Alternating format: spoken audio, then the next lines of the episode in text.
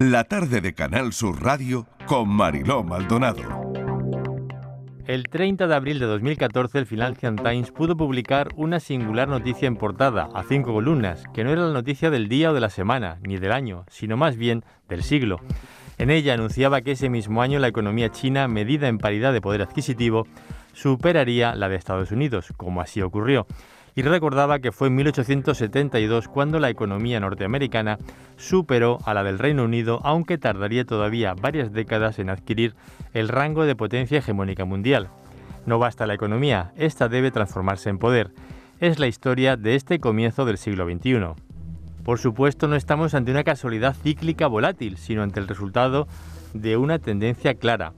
El área euro creció al 2,4%, 2,3% y 1,2% en las tres décadas que van de 1980 a 2010. En el mismo periodo, China creció al 9,3%, al 10,5% y al 10,5%. Desde que Deng Xiaoping introdujo reformas radicales en 1978, China creció durante 30 años casi al 10% anual, un ritmo endiablado. La India creció a tasas del 3 o 3,5% hasta las reformas de los años 90, un crecimiento desbordado y absorbido por el de la población, pero ha estado creciendo incluso al 10% posteriormente. Y esto es parte de lo que pueden leer en este premio Espasa de este año, entre águilas y dragones, el declive de Occidente, de un incansable observador de los fenómenos sociales, el profesor Lamo de Espinosa. Bienvenido, profesor. Gracias por atendernos, gracias por estar con nosotros esta tarde en el programa.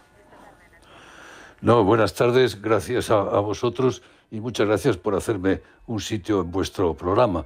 Eh, magnífica la selección inicial de la, de la, de la presentación del libro. Eh, creo que habéis cogido la idea, la idea central, ¿no? Ese punto de inflexión eh, que se manifestó claramente ya en el 2014, aunque venía gestándose desde unas cuantas décadas anteriores y que prácticamente en 20 o 30 años estará, estará ya maduro y completado. ¿no? Un tránsito desde un mundo eh, en el que la hegemonía estaba en Europa y en Occidente a un mundo en el que esa hegemonía se ha perdido claramente y empieza a estar claramente en, Asia y en el Indo, en el Indo Pacífico.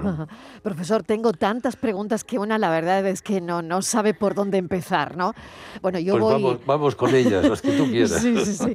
Bueno, el profesor Lamo de Espinosa es doctor en Derecho por la Universidad Complutense de Madrid, doctor en Sociología por la Universidad de California, en Santa Bárbara, catedrático emérito de Sociología de la Universidad Complutense, miembro de la Real Academia de Ciencias Morales y Políticas, fue director universitario eh, de Ortega y Gasser, fundador además, eh, el primer director y presidente del Real Instituto Elcano. En fin, bueno, esto es un suma y sigue porque necesitaría yo creo que tres programas como mínimo para contar todo el currículum del, del profesor Emilio Lamo de Espinosa. No sé qué supone para usted, profesor, este premio Espasa y sobre todo este ensayo que no es nada fácil para hacernos entender que el futuro ha llegado y no es lo que esperábamos, parece.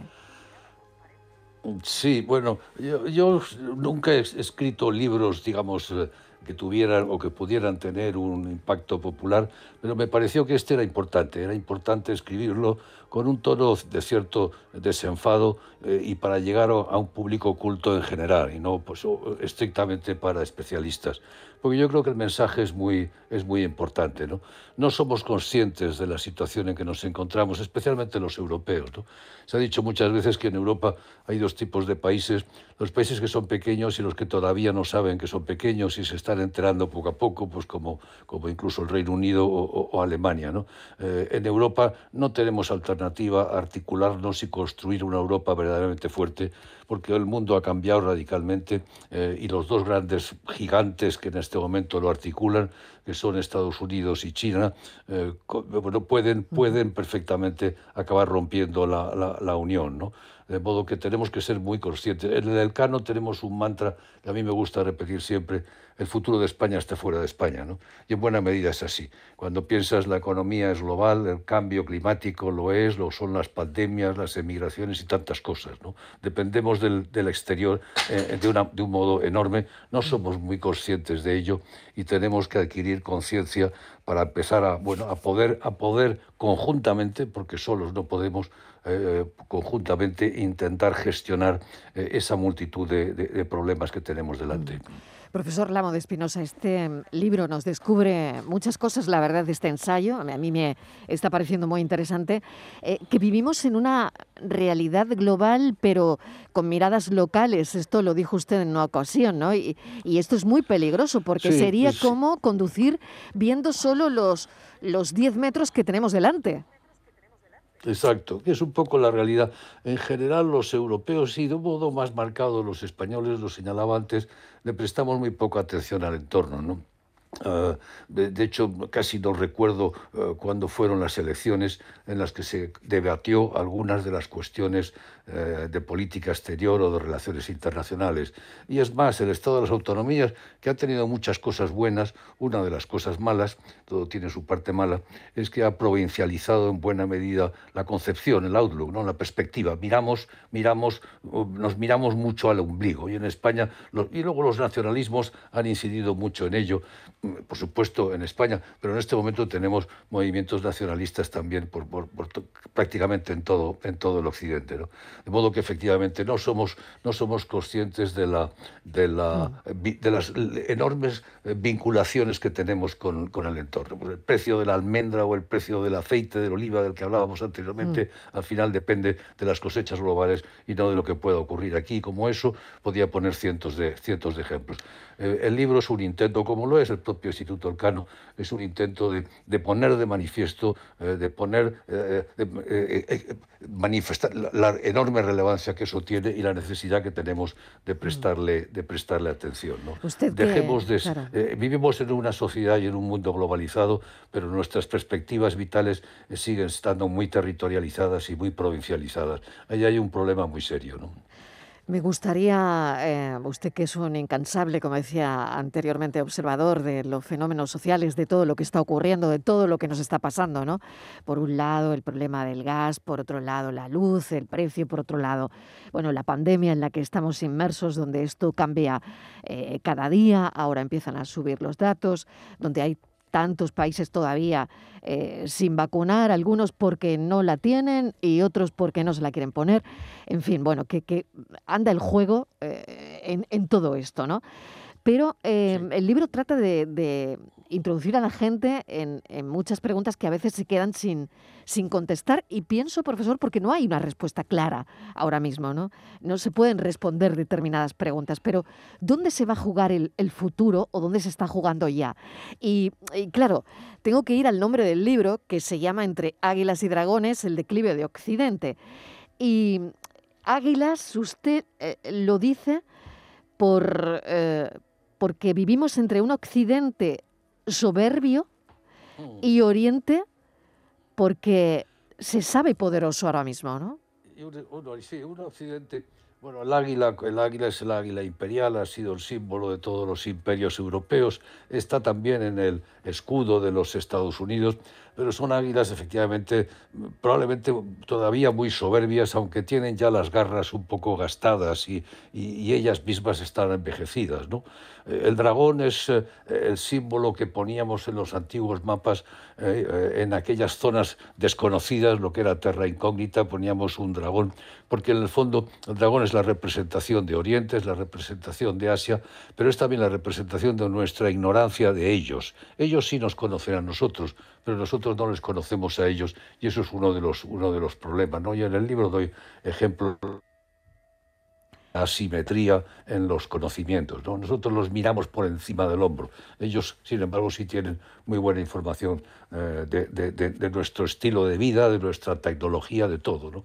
Pero me preguntabas cuáles son los dos temas centrales ¿no? de observación eh, de cara al futuro, y yo te mencionaría dos. Uno de ellos claramente es que pasará en China. ¿no? China es un gigante, son más de 1.300 millones, es un país enorme, es un país muy poderoso, eh, con una economía, pues como decíamos, que ya superó en paridad de poder adquisitivo la de Estados Unidos, que lo superará en, en, en, dólares nominales en, 10 o 15 años eh, como mucho, que para mediados de siglo será tan poderoso, si no más que los Estados Unidos, y eso probablemente es casi, es casi inevitable, de modo que lo que ocurre ahí es fundamental. Y la gran pregunta en ese sentido, una de las dos que te mencionaría es qué puede ocurrir en China. ¿Se democratizará o no se democratizará? Esta es la gran pregunta. Si China iniciara un proceso democratizador como lo tuvo, aunque ahora con Xi Jinping está dando marcha atrás, eso sería una gran garantía para el mundo. ¿no? Si por el contrario eh, evoluciona como está evolucionando en este momento hacia un sistema totalitario como lo fue la vieja Unión Soviética, tendremos un problema, un problema muy serio. ¿no? De modo que una de las grandes cuestiones de las próximas décadas es qué pasará en China, dentro de China, y cómo van a ser las relaciones entre China y, Estados Unidos. ¿no? Esta es una de, las, de, las, de los temas centrales. El otro me lo dejo para, para después. Profesor, eh, hemos consumido el tiempo. Le agradezco enormemente mm, esta charla con, con, la tarde de Canal Sur Radio. Premios Pasa de este año, profesor Lamo de Espinosa, entre Águilas y Dragones, el declive de, de Occidente. Eh, es difícil, desde luego, vaticinar hacia dónde vamos, qué va a pasar. Eh, profesor, esto es tan cambiante que no sé a qué se parece lo que estamos viviendo, con qué se puede comparar. Pues mira, cuando lo comparas en términos históricos, y uno de los intentos del libro eh, es ver un poco la película, eh, no solamente las fotos, ¿no? Ver la película y por tanto verlo en el largo plazo, en el ciclo largo. Y cuando haces eso, lo que descubres es que el mundo de finales del siglo XXI se va a parecer más al mundo del XVI y del XVII que a los del XVIII y del XIX. ¿Por qué? Porque entonces, entonces Asia tenía un peso enorme. Eh, la gente no lo sabe, pero incluso en 1820, pero en 1700 y en 1600, China y la India eran más del 50% del PIB del mundo, de la economía del mundo. Eso luego descendió notabilísimamente cuando Occidente dio el gran despegue como consecuencia de la revolución industrial, pero hoy están recobrando aquellas posiciones. Los chinos, los analistas chinos te dicen muchas veces, no, solo queremos ocupar el, de nuevo el mismo lugar que siempre tuvimos.